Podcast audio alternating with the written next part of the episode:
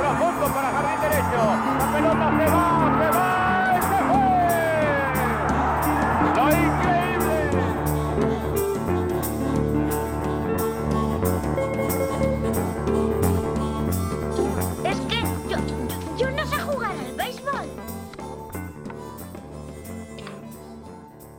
buenas noches, ¿qué tal? Aquí estamos en un especial de Tras el Diamante que no tenemos muy claro cuánto tiempo va a durar, pero bueno, entre este impasse de partidos que nos ha permitido las World Series, en las que entre Rays y Dodgers ya van 1-1, eh, hemos traído para comentar cómo van las series, cómo van a ir y, pues, a lo mejor otras cosas a John y a Ramiro. John, buenas tardes, ¿cómo estás? Hola chicos, ¿qué tal? Nada, eh, muchas gracias por pasarte en un día complicado. Un día complicado porque probablemente lo vaya a complicar aquí el, el susodicho que ahora voy a introducir. Eh, Ramiro Blasco, ¿qué tal? ¿Cómo estás? Muy buenas noches, muy buenas noches a todos. ¿Qué tal va el confinamiento, John Molinero? Pues parece que, que empezando, que justo me ha tocado mi pueblo, debemos ser un poco locos y nos ha tocado, nos va a tocar pringar, me parece. ¿No vas a poder salir a beber? No, tío, menos mal que tengo cervezas en casa, supongo. Pre- previsor, previsor, señor Molinero. Es Pues, que- pues nada, a ver, eh, los espectadores, nosotros teníamos Mario, pensado Mario, hablar de béisbol. Mario, Digue, digue, sí. es, es- es muy tarde, ¿eh? Normalmente no, no hacemos los programas tan tarde, ¿verdad? Eh, no, pero las necesidades de las personas que están invitadas, pues requerían, incluso yo mismo, requeríamos estos horarios. Eh, no, antes de nada, antes de que se nos vaya de las manos, que tiene pinta, Mario, eh, Mario, eh, has estado la idea, Mario, Mario, has estado muy bien hoy en, en el programa de Dupas. Muy bien, me ha encantado. muchas gracias, Ramiro. Me ha, encan- me ha encantado de verdad, me ha encantado de verdad. No es porque soy, soy tu protegido dentro de este mundo del de España y pues creo que te, compla te, te alegras de los éxitos de tus, de tus chavales. Sí, yo, yo me alegro de los éxitos de una gente y me alegro de las desgracias de otros, ya lo sabes. Sí, supongo que sabrá el tema. Eh, antes de nada, Ramiro, por favor, déjame introducir el programa, que se supone que va a ser un programa de béisbol. Sí, y también me ha que- no, antes que no, simplemente es por comentarlo. Me ha encantado también el, el artículo de hoy en Picheos Salvajes de Adrián Cobo, de verdad. O sea, me he dado, me he dado cuenta que si amuerma la gente en bases robadas es por culpa del hijo puta de Molinero. De verdad. O sea, el tío, el tío en el artículo está ingenioso. Eh, no, no le quitas ojo al, al artículo, estás hasta el final leyéndolo, introduce cosas, introduce, va cambiando, va yendo de aquí a allá. O sea, ese, eso del, del base robadas que te lo pones, que te lo pones para dormir y no te enteras si ha acabado, eso es culpa del molinero, tío. Absolutamente. Absolutamente. Mira que estaba callado y así me llevo los, los golpes. Sí, aquí, aquí creo que vamos a recibir todos hoy. Pero si Ramiro me deja introducir el programa, lo que quería decir es que nosotros tenemos pensado hablar de los dos partidos de béisbol que ya se han jugado y lo que va a ocurrir. ¿Qué pasa? Ramiro, cuando hemos empezado a grabar o antes de, de grabar, dice: Si ya está todo dicho, vamos a hablar de otras cosas. No lo sé. De momento decir que las series van 1-1, que el primer partido pues fue un partido dominado por el pitcher de Clayton Kershaw, por los bates de jugadores como Mookie Betts y Cody Bellinger, y que el segundo partido ha sido un partido un poco más de a los Reyes, ¿no? Eh, pues dominando una entrada de, de Blake Snell muy buena, llegando hasta la cuarta entrada, hasta la quinta entrada prácticamente con partido perfecto, y luego pues, el bullpen dominando un poco, ¿no? Con ese Nick Anderson espectacular. Eh, John, antes de que Ramiro empiece a otras cosas, ¿qué, qué nos puedes contar de estas estos primeros partidos? Pues bueno, no sé, partidos supongo que con planteamientos distintos por parte de ambos equipos. En el primero los Dodgers supongo que sabían que tenían a Kershaw, lo quisieron aprovechar, un partido más tradicional, digamos. Eh, ahí yo creo que es el partido que, que quizás se vio la diferencia mm, de talento que tienen ambos equipos eh, la diferencia que puede hacer el talonario que tengan ambos, ambos equipos. Y bueno, pues sacaron a Kershaw, anotaron carreras, eh, le hicieron daño a, a Glasnow Y, nada, pues se llevaron la victoria fácil y hoy en el de ayer, perdón, eh, Tampa, pues echó más mano de sus ventajas. Sí que es verdad que a los Dodgers les están, porque tienen a Bueller, tienen a Kershaw, pero les están fallando Gonsolin y, y May, que tuvieron una temporada regular, pues la verdad es que bastante destacable, pero se les están cayendo un poco en, este, en estos playoffs. Y pues los Reyes lo, aprovecharon, ¿no? Eh, sobre todo Lowe, que tuvo, porque se está hablando que tuvo unos playoffs bastante, o está teniendo unos playoffs pues bastante modestos, pero Lowe sí que es verdad que finales de agosto y luego en septiembre bajó bastante su, su rendimiento y lo había continuado en, en, los playoffs. Ayer pues un par de home runs, eh, Tampa, pues aprovechando ese bullpen que tiene tan profundo, sacando a Nick Anderson en el momento clave para conseguir el out clave en, la quinta entrada, cuando Snell ya, pues bueno, el cansancio es un, lanzador, un abridor que no te da, no va muy profundo, como pasa en la mayoría de los de Tampa, pero ayer Anderson funcionó en, en ese sentido. Y luego Tampa echó mano de, sus relevistas. Cass dijo que agradecía mucho el día extra de descanso que han tenido comparado con, los Dodgers y pues se notó ayer. Oye, Ramiro, eh, como eh, escribiste el artículo sobre el primer partido de los de, estas series, muy buen artículo que también recomendamos en Pichos Salvajes. Eh, ¿Cuál fue tu impresión de, estos equipos al principio de, la serie? Yo creo que deberíamos hablar más ¿no? de Clayton Kershaw, de Mookie Betts y de Arozarena, que no ha hablado nadie, ¿verdad? Aún. Pues hombre, yo eh, eh, lo, vamos, que ya, prácticamente lo hemos comentado en el programa de Dupaz, en el, en Diario, en el artículo, bueno, en, ese, en ese partido, evidentemente, eh, supuso la consagración de Clayton Kershaw, por fin, un, un, partidazo, un partido en el que además pasó, ya dejó de ser el, el jugador con 100 entradas o más con, mayor era en, en, en postemporada para dejar a, a Sisi Sabatia en esa posición, además también segundo, en este caso positivo, en strikeouts, que supongo que evidentemente acabará en, en el quinto partido con ese récord. Bueno, seguro que acaba en el quinto partido con ese récord, porque más espero un, un buen segundo partido por, por su parte.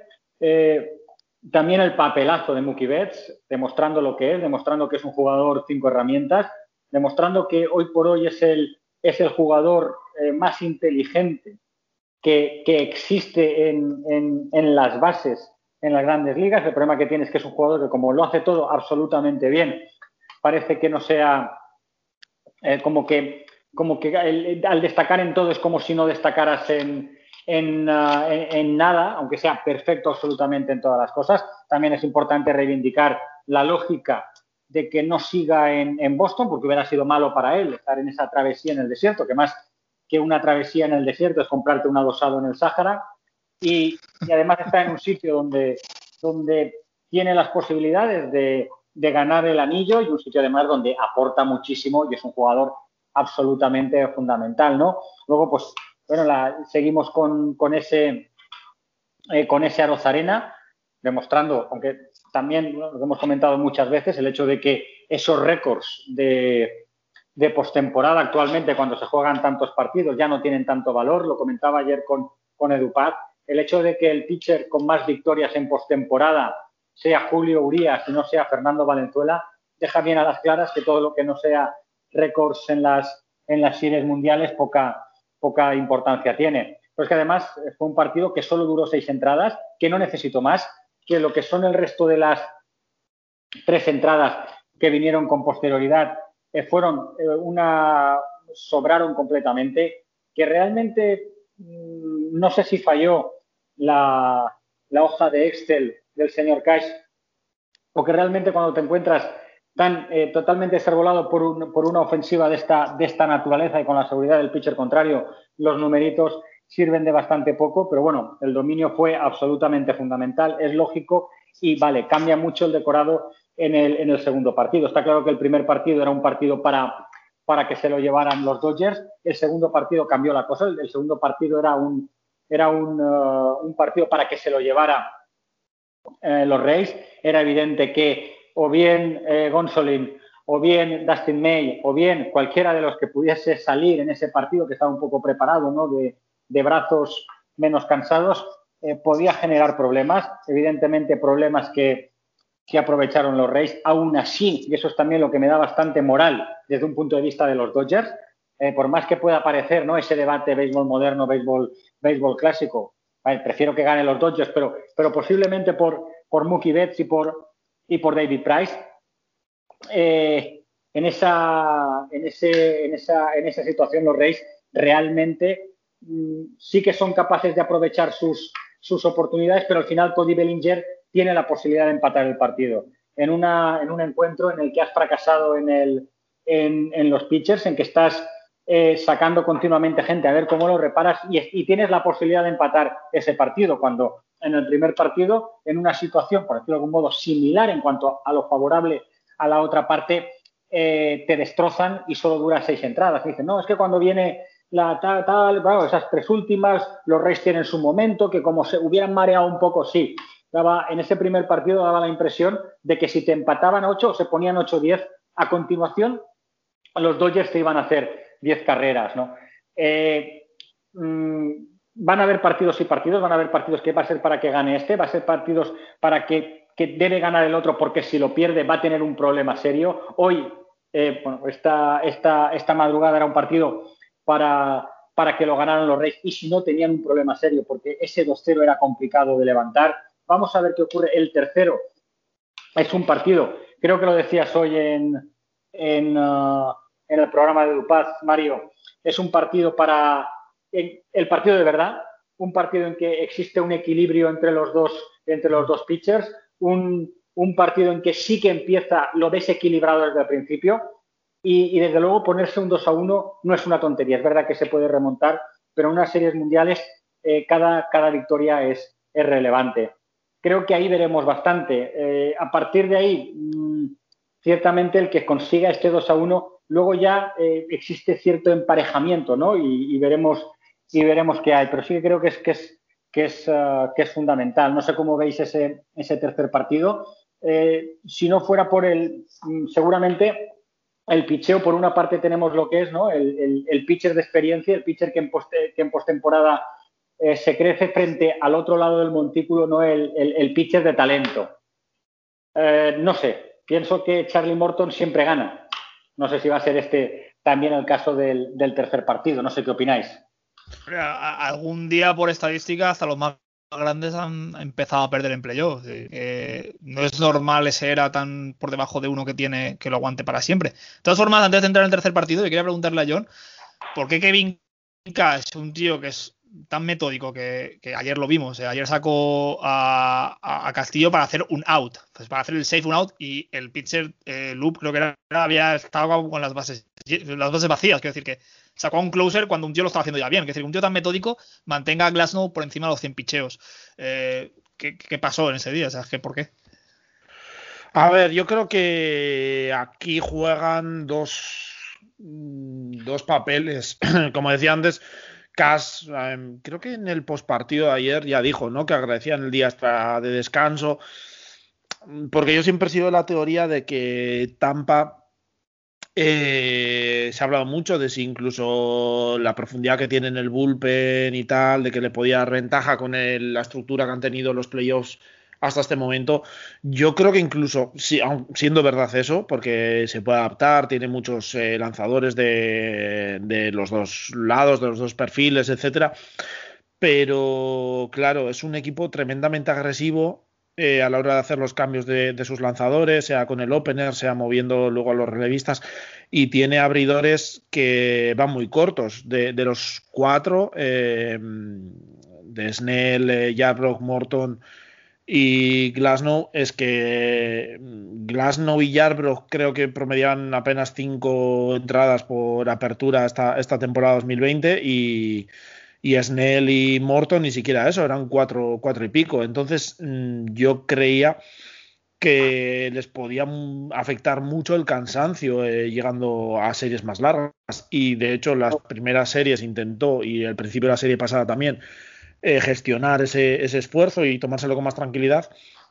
Y yo creo que ayer, pese a tener los dos días de descanso, cuando vio que se iba un poco en el marcador, dijo, mira, pues eh, que tire un poco más Glasno, que me da igual no contar con él cuatro o cinco días, porque ahora tengo días de descanso también, pues quizás puedo contar con él para, para un cuarto o quinto partido.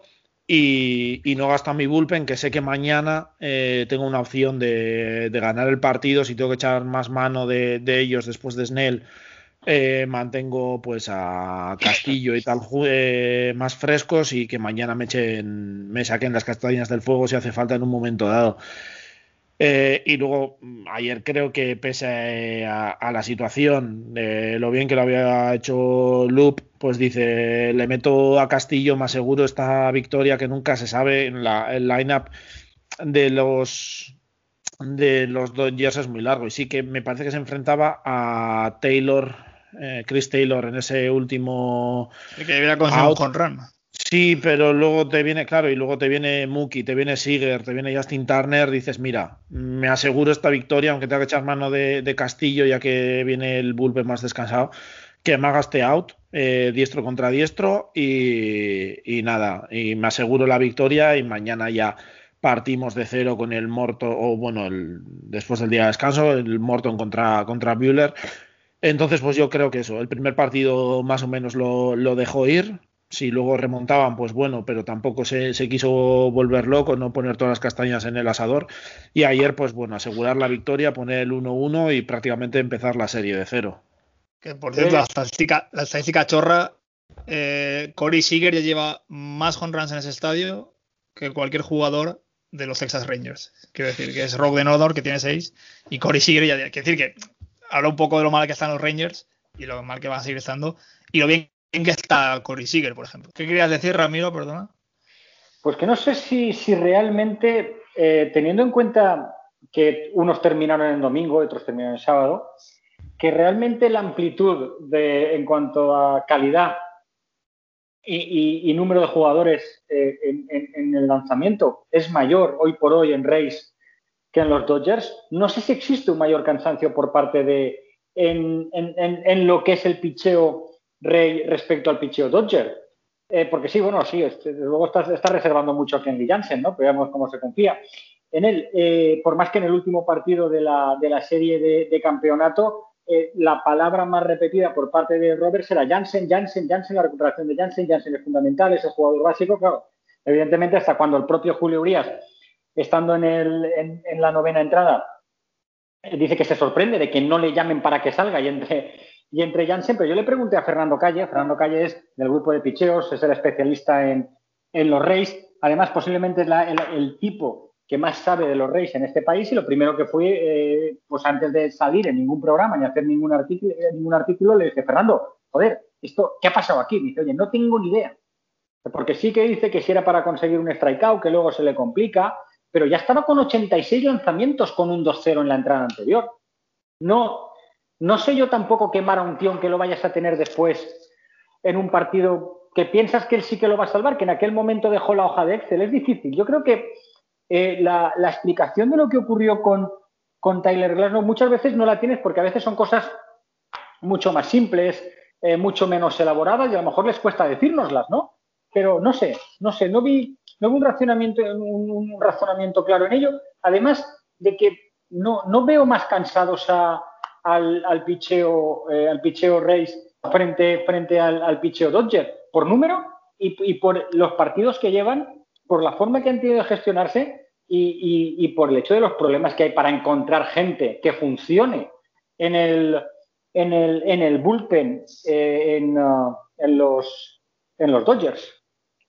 Sí, a ver, yo lo, lo que dices de Glasnow, hoy creo que lo decía Edu Paz, creo que en el, en el, programa de Pepe Rodríguez lo hablaban, y la teoría que planteaban y que puede ser, es que quizás dijesen, bueno, vamos a tirar un out más con Glasnow a ver si nos saca de, de aquí, y que fue cuando un poco se descalabró todo y ya dijeron, pues bueno, de perdidos al río tiramos con él y no, no, no quemamos más, más brazos. No sé, puede ser. Es que quizás fue de todos estos momentos que al final te, enfrentas a una decisión momentánea que tienes que tomar en, en milésimas de segundo. Y a Cash pues se le pudo ir o no supo cómo reaccionar, le dejó a Glasson un poco más y luego pues bueno, se, se le fue. Lo otro, pues eh, es que no lo sé. Yo es que los Reyes, mm, yo les he visto mm, especialmente eh, a casa, los Reyes en general, especialmente conservadores con, con los brazos esta, esta off-season, sobre todo en los principios de, de las series. Y, y porque- creo que lo están gestionando de ese modo. Por ejemplo, Nick Anderson, que tanto se está hablando y que ayer saca un out importantísimo cuando quitan a, a Snell, que tiene corredores en bases, tiene opciones, consigue eh, el strikeout, pero está permitiendo mm, de ser prácticamente el mejor relevista de, de Tampa. Hoy ponía, mencionabas antes a Adrián Cobo, mencionaba una, una estadística que es el, no sé, el quinto, sexto lanzador en la historia, que ha participado en cualquier entrada en esta posición, desde la tercera hasta, hasta la novena. Ha aparecido en todas esas, esas entradas. Es el Sí, señor Lobo de Pulp Te la digo, te la digo porque la acabo, la acabo de sacar. Nolan, eh, es el sexto. El sexto, sí, sé que el primero era Nolan Ryan de, de los Mets del Sí. 69 y eso sí se, sí se me ha quedado. Brad Peacock es- lo, lo es en el 2017, era el más cercano. Luego te tienes Sí. que ir a, a Ken Clay en el, en el 78. Pero también hay una cosa que han sido conservadores con los brazos, pero han sido conservadores por- con los brazos, entiendo yo, por esta nueva movida, ¿no? Por esta nueva escuela que cualquier aprieto en que se encuentra un, un, un pitcher, enseguida hay que buscarle una solución. Es verdad que tú tienes, porque por más que se hable de la sabermetría en los Reyes, tiene jugadores, que es lo que decía Fernando Calle, ¿no? Fernando, eh, que claro, esta semana lo dijo, estoy a vuestra disposición para todo lo que queráis de los Reyes, y él lo decía, joder, necesitaba que alguien eh, planteara, que alguien hablara de que es un buen equipo, es un equipo con una buena rotación, es un equipo con un buen bullpen, es un equipo con una enorme defensa. Y a este nivel de las, de, de, las grandes ligas, evidentemente toda la gente sabe batear, porque hay una cosa que está clara. Si tú no bateas, no estás en, las grandes ligas. Luego, si tú eres un grandísimo bateador, te pueden fallar a lo mejor alguna de las otras herramientas. Ya te buscarán un sitio en el, en el, en el line-up. Pero lo que es evidente es que si no eres un buen bateador, tú no vas a estar ahí. Por tanto, muchas veces eso ya viene de serie. Los nueve tíos que están ahí, por cojones, puede que tengan algún problema que su brazo no sea el mejor. Puede que no sean los más rápidos. Pero lo que es evidente es que si no bateas, no llegas a las grandes ligas. Y ellos lo tienen todo lo demás fijo ya. La enorme defensa, que no, vamos, nadie me puede negar que no son los mejores defensores de las grandes ligas. Para mí esa rotación sí es la mejor de las grandes ligas a estas horas. Y el bullpen, el bullpen está funcionando además con, además con cambios de roles. Es decir, tiene profundidad. ¿Qué es lo que hacen?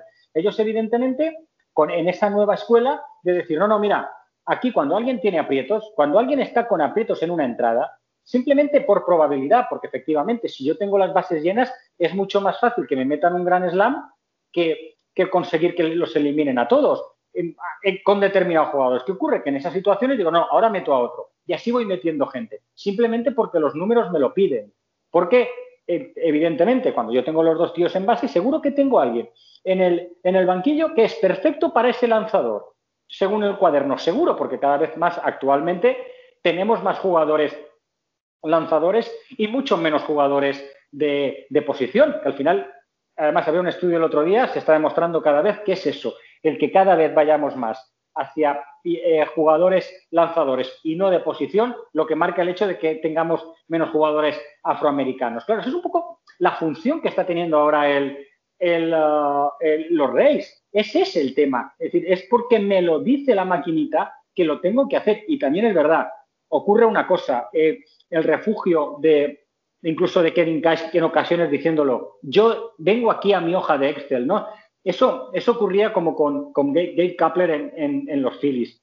Eh, el, entorno Philly planteaba que cuando, en, momentos de duda, cuando se encontraba dubitativo, cuando no era exactamente, no se encontraba con la seguridad tanto respecto a los jugadores como respecto a la prensa o, incluso respecto a la gerencia, cuando tú estás en, en, esas, en esas situaciones, por decirlo de algún modo, de zozobra, Evidentemente, cuando tú dices mis decisiones las respaldan los números, te sientes mucho más seguro que si dices esto es mi intuición. Has de tener muchos cojones para hacerlo. ya te llames Dave Roberts o te llames Dusty, Dusty Baker. Es eh, ir en base a números, ir en base a lo que dice una máquina en las situaciones complicadas es perfecto, es facilísimo. Claro, otra cosa es que tú no enseñas a esos pitchers a salir de situaciones complicadas y nunca van a poder estar en situaciones complicadas. Y el día que no estén en tu equipo y se vayan a otro equipo, porque estas son modas, y ahora manda la sabermetría y mañana no mandará. Y si eh, hubiera ganado y si hubiera pasado Dusty Baker y Dusty Baker hubiera conseguido el anillo,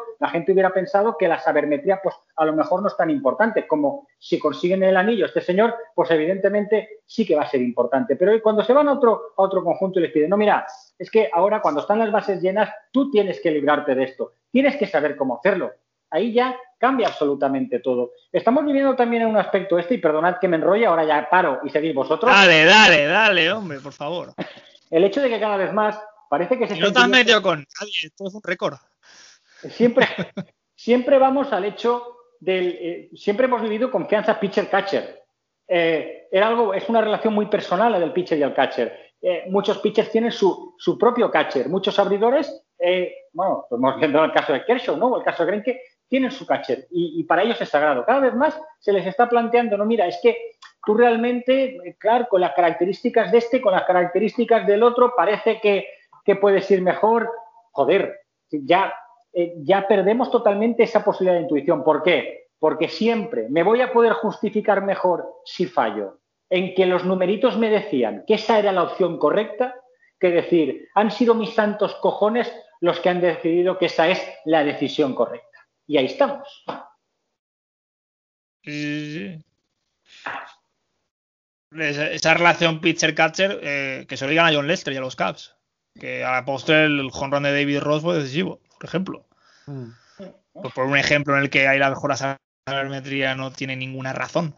Y sin embargo, toma. ¿sabes? No, Y- pero eso del, del pitcher-catcher, no sé, hoy, hoy en día sí que hay bastantes casos, ¿no? No sé, ahora con Cole y Higasioka en los Yankees, los Mets, mm, el año pasado sobre todo con Wilson Ramos, nadie le quería lanzar porque no estaba nadie cómodo. Claro, eso, por- vamos a ver, por supuesto, por supuesto. Es decir, eso también funciona así, claro. Es que, está- es que estamos hablando de una relación que cada lanzamiento, cada lanzamiento es una relación, cada lanzamiento es un vínculo, cada lan- lanzamiento es dar y recibir. Joder, Muy, no muy coelo, ¿eh? Te ha quedado. Pero joder. No, sí, sí, toda razón. Pero mejor, pues eso. Un, un catcher con pedigrí, yo que sé. A Jair Molina no creo que nadie le niegue un lanzamiento, ¿no? O que no le transmita, con- por poner un nombre de alguien, pues. Eh, celebérrimo, ¿no? Y, y con, y con- Eso es otro tema. tema. Claro, eso es otro tema. Cuando estamos hablando de un la Molina, confianza que te un catcher de ese nivel, de decir, coño, o lo que era Jorge Posada en aquellos Yankees de, de los años 2000, que decir, es que la claro, misma personalidad, la misma personalidad tiene Yadi Molina que Jorge Posada. No me jodas, no me jodas. No, no me jodas. no, no digo eso. Digo eso. No, no, no, o sea, no, vamos a ver, no, me da igual. Es decir, eh, los Yankees han tenido catchers de- con muchísima personalidad, pero Jorge Posada no tiene la personalidad que tiene Yadi Molina. Jorge Posada no fue el líder jamás del vestuario de los Yankees, nunca. Y la verdad es que Habían siempre gallos más grandes en ese corral. Habían gallos más grandes. Sí, pero no ha sido. Yadi Molina ha sido el amo. Y- Yadi Molina ha sido el tío que llevó a esos Cardinals donde llegaron. Sin Yadi Molina no hubieran llegado a ningún sitio. Y el que hizo mejor a sus jugadores. No al nivel de Salvador Pérez, pero, pero sí el, el nivel de Yadi Molina con ese equipo fue una salvajada. Es decir, que la personalidad que tiene ese tío y que la sigue teniendo en los Cardinals. Bueno, Pero así como Salvador Pérez ha sido pocos años, porque ha sido del 13 al 16, porque luego las lesiones es verdad que lo han matado. sí, eso, un una gran. Y, y Jair Molina ya tiene casi 40 años, que sigue ahí eh, y, y no se va a retirar. Y no sé. Quiero decir que a la hora de comparar, eh, una cosa ha sido una carrera de fondo y otra cosa ha sido una, un sprint. Que, a ver, Salvador Pérez tiene 30 años. Vamos a ver. Un sprint, pero que un sprint, pero que clasificándote para, para la final de, de los 100 metros con el peor tiempo y de rebote, la ganaste sobrado. Ese es, ese es el sprint, ¿eh? Ese es el sprint del señor Pérez. Ese es el sprint.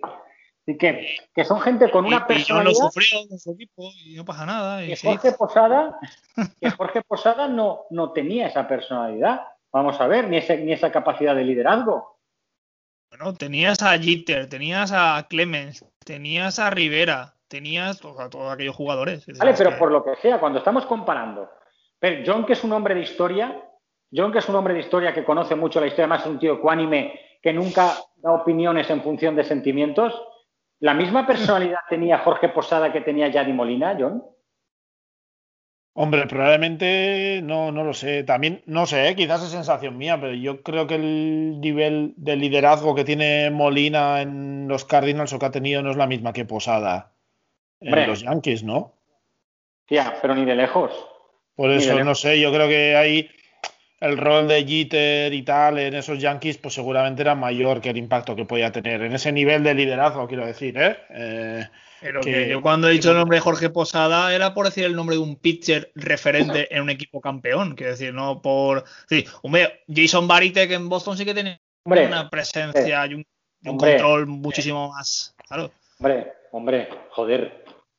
Eso ya son palabras mayores, tío. De hecho, la gente quiere que sea el manager y no ha, no ha dirigido en su vida, pero la gente tiene una confianza ciega en Jason Varitek que, pues, ojalá, ojalá, pero bueno, es un tema ya de off-season. No lo voy a poner al nivel del más grande, porque evidentemente no puede llegar al nivel del más grande, pero es verdad que nosotros tenemos una serie de gente a la- y que muchos no lo entendéis. eh, los, los viejunos de los Red Sox ah, somos, hay una serie de personas a las que respetamos, ¿no?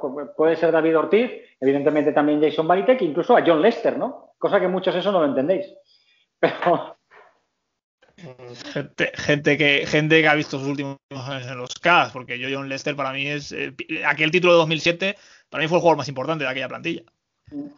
Y además, vamos a ver, ahora que estamos hablando de numeritos en postemporada, es verdad que este hombre no tiene ojos en el cogote, pero miremos los números de postemporada de John Lester. ¿eh? Cuidado, ¿eh? Cuidado.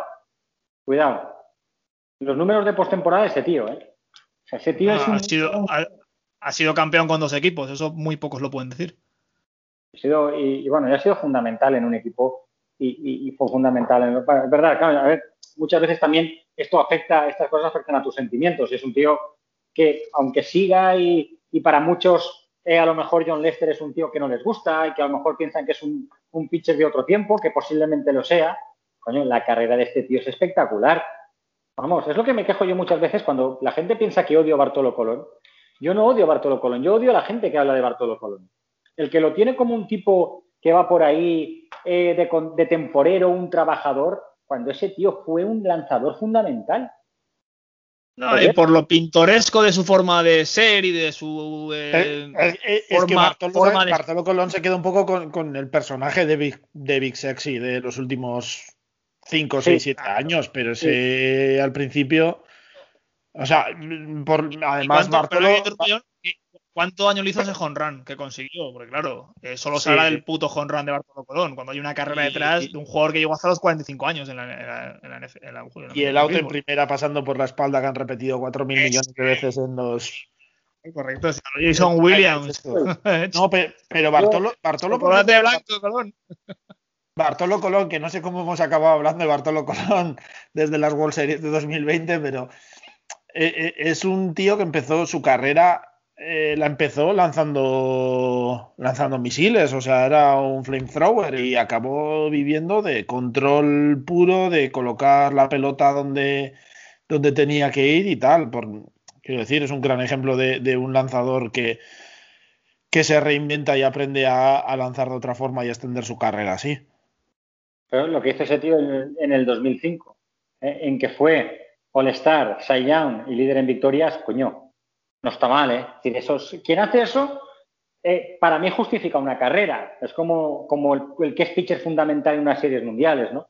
Todo esto ya te justifica realmente una carrera. Claro, que luego has ido dando saltos por ahí.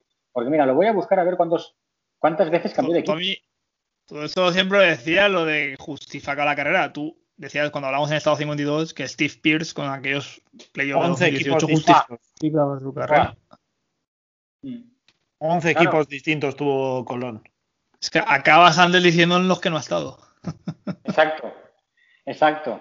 Sí, pero que, pero decirte que hay muchas cosas de, de gente que. eh, es que hay deportes donde un tío, NFL, eh, baloncesto, fútbol, donde un tío puede ser líder durante muchos años en su conjunto. Aquí, hacer dos temporadas seguidas enormes es muy difícil, muy difícil. Es lo que, es lo que hace que merezcan el máximo respeto los señores Scherzer, de Grom y cosas así. Joder, aquí hacer dos temporadas y tener dos touchdowns seguidos o hacer cosas así es acojonante. O tener dos MVP seguidos es mucho más que ser el MVP en NFL, en NBA o lo que sea. Aquí, en, en tú, aquí no tendrías un, un LeBron James.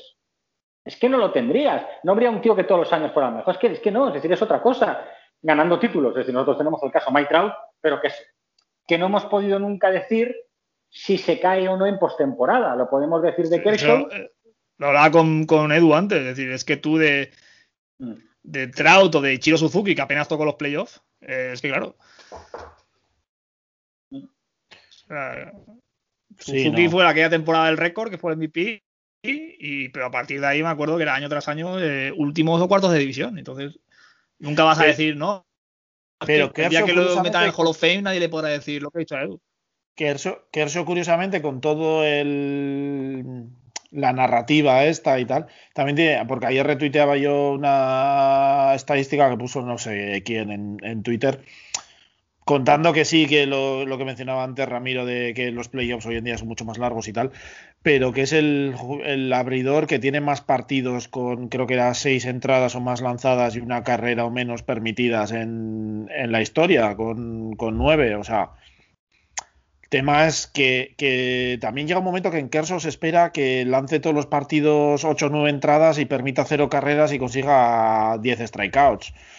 Y eso al final pues te pesa, pero sí que en, en playoffs puede tener un era de 4 y pico, pero también tiene un montón de partidos eh, grandes como el del otro día.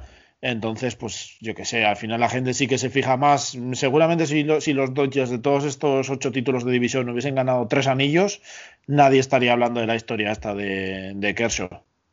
No, además estás hablando de un jugador pues que eso, que, pues, da que hablar y al final es lo que decía Edu. Eh, la gente tiene que llenar sus programas de algo, incluso nosotros hemos hecho eso, nosotros hemos sacado la narrativa esta también a colación varias veces, pero si cogemos los números totales, hombre, pues la carrera de Clayton Kershaw eh, tampoco se ve muy mermada por sus cuatro o cinco petardazos en, en playoff, creo yo. Pero bueno, este año ganará el título, ya tendrá su, su anillo, ya tendrá la foto y, y toda esta gente volverá a la cueva, ¿eh? supongo. Y, Yo creo y que- nada, que- mira. Di, di, di, Ramiro. No, no, no, no, que, que creo que es, no sé, creo que es eh, una victoria para los Dodgers. Mm, claro, nosotros, puedo decir, esto, esto, esto que es, también hay aficionados de los Reyes, vale, pero, pero no sé, es, eh, son 32 años eh, con un equipo que se, que, que se gasta una pasta. Además, un equipo que, que tiene gente en su, en su ciudad, tiene seguidores, aun por mucho que digan que si esto, que si lo otro, que si no sé qué, que si es ciudad de baloncesto, que si tal, ¿qué cojones? Que no. Que yo, yo ahí estoy de acuerdo contigo. O sea, estamos hablando de uno de los clubes más históricos de, la MLB en el segundo mercado más importante de Estados Unidos, pero prácticamente en el mundo de, de los más importantes, pero con, yo que sé, con un montón de audiencia latina, un montón de seguidores latinos también en México y países del entorno con 32 Ya. años sin ganar, que tienen una, aparte de, de que lo pueden hacer muy bien con eh, las analíticas, el player development y tal, pero tienen un- una cartera que pueden firmar prácticamente a quien quieran. eh, Pero, al mira, final son, son, son todo componentes que hacen que el nivel de presión sobre los Dodgers para ganar este año también sea enorme porque es que se junta todo en los, los ocho títulos de división consecutivos ahora. Eh, tre- tres, creo que es, ¿no? La tercera, la tercera vez que llegan a series mundiales en cuatro años. Sí. Eh, es que al final se junta. nadie pierde, nadie pierde, nadie pierde en esas condiciones, es decir, nadie llegando tres veces eh, en cuatro, en- de cuatro a las series mundiales, nadie ha perdido las tres desde 1903.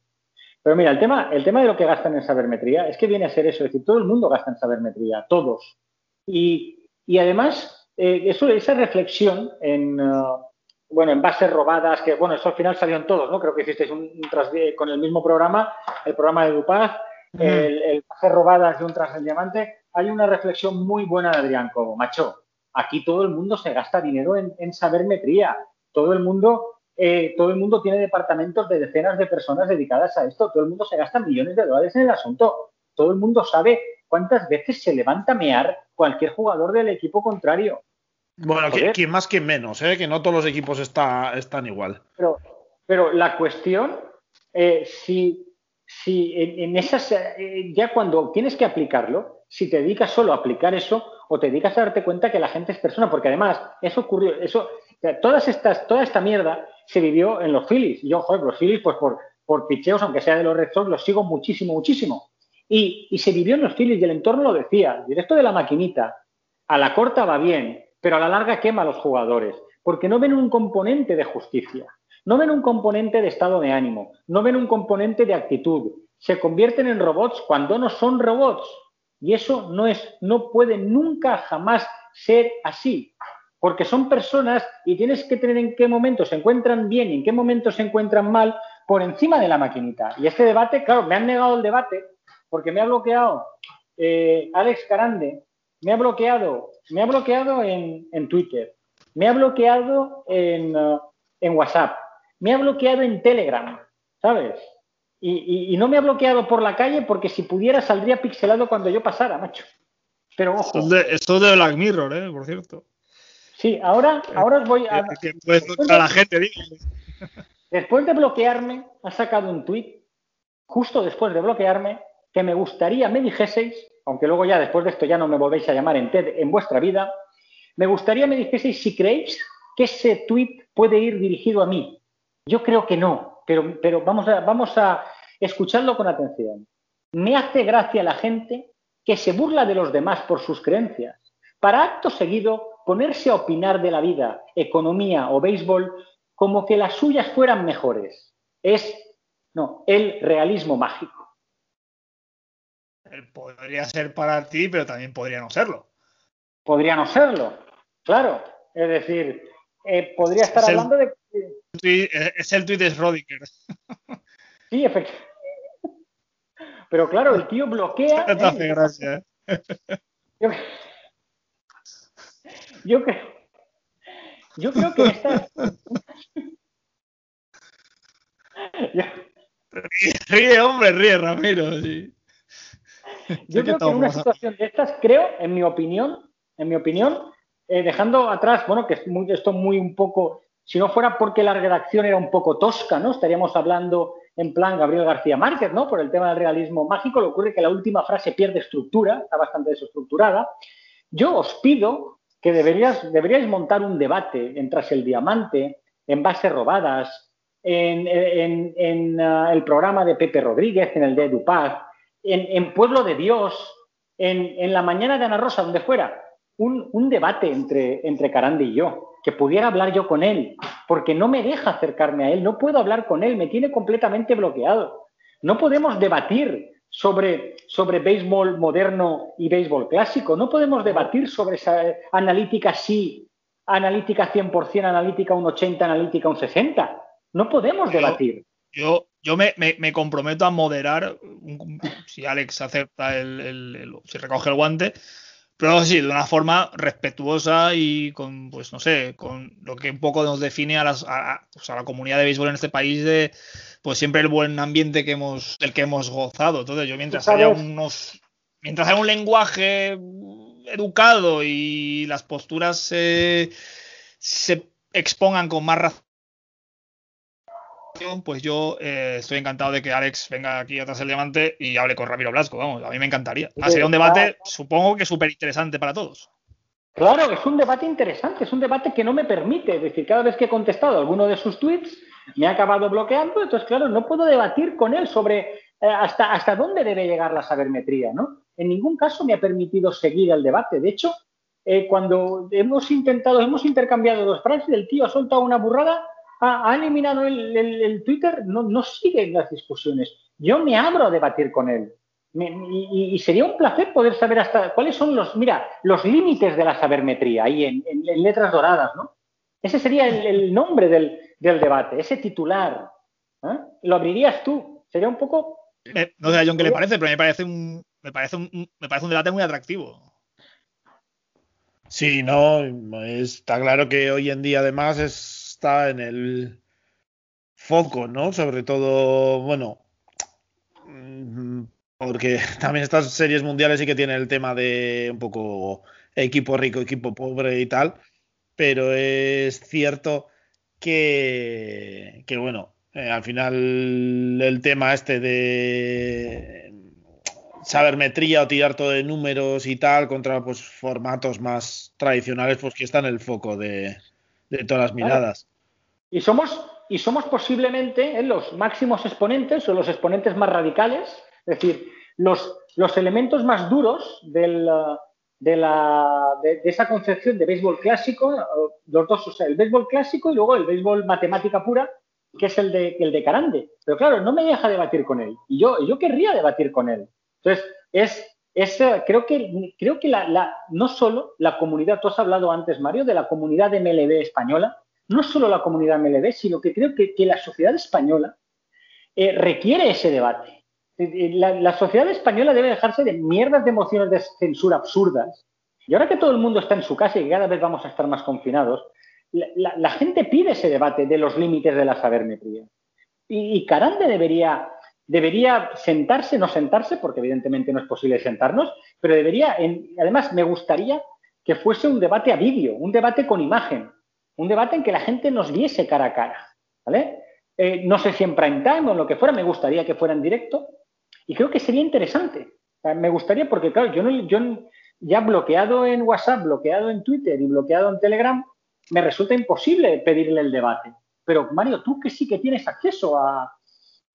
tienes, sí, pues es un tío que tiene acceso yo, a todo. Yo, yo creo que, que, Alex escucha este programa y yo creo que lo que está haciendo, pues él ya, pues tu predisposición ya se sabe, que es eh, el diálogo y pues si él decide, eh, si Alex decide pues presentarse a este debate, pues a través de mí o a través de Pepe o a través de John incluso, que claro. podemos sentarnos, hablar, fijar una, una, una cita, una, una fecha sí. y, y, y, yo creo que desde el punto de vista personal me gustaría que pues eso, pues que arreglarais vuestras asperezas personales, pero que desde el punto de vista beisbolístico es un debate que podéis aportar muchísimo, tanto él como tú. Es un debate yo creo que sí. Yo creo que, que hablaríamos sí. de historia, es decir, yo valoraría la historia, él valora mucho menos la historia. Eh, yo valoraría el, el, el, la intuición del entrenador y el estado de ánimo del, del manager. Él valoraría el precedente y, y, la, y las estadísticas de unos jugadores contra otros en determinadas situaciones. Creo que sería un debate muy enriquecedor creo que resulta necesario. Yo he intentado tenerlo a través de Twitter, he intentado otras modas, no ha sido posible. Para mí es el máximo exponente ¿no? de, esta, de esta nueva moda.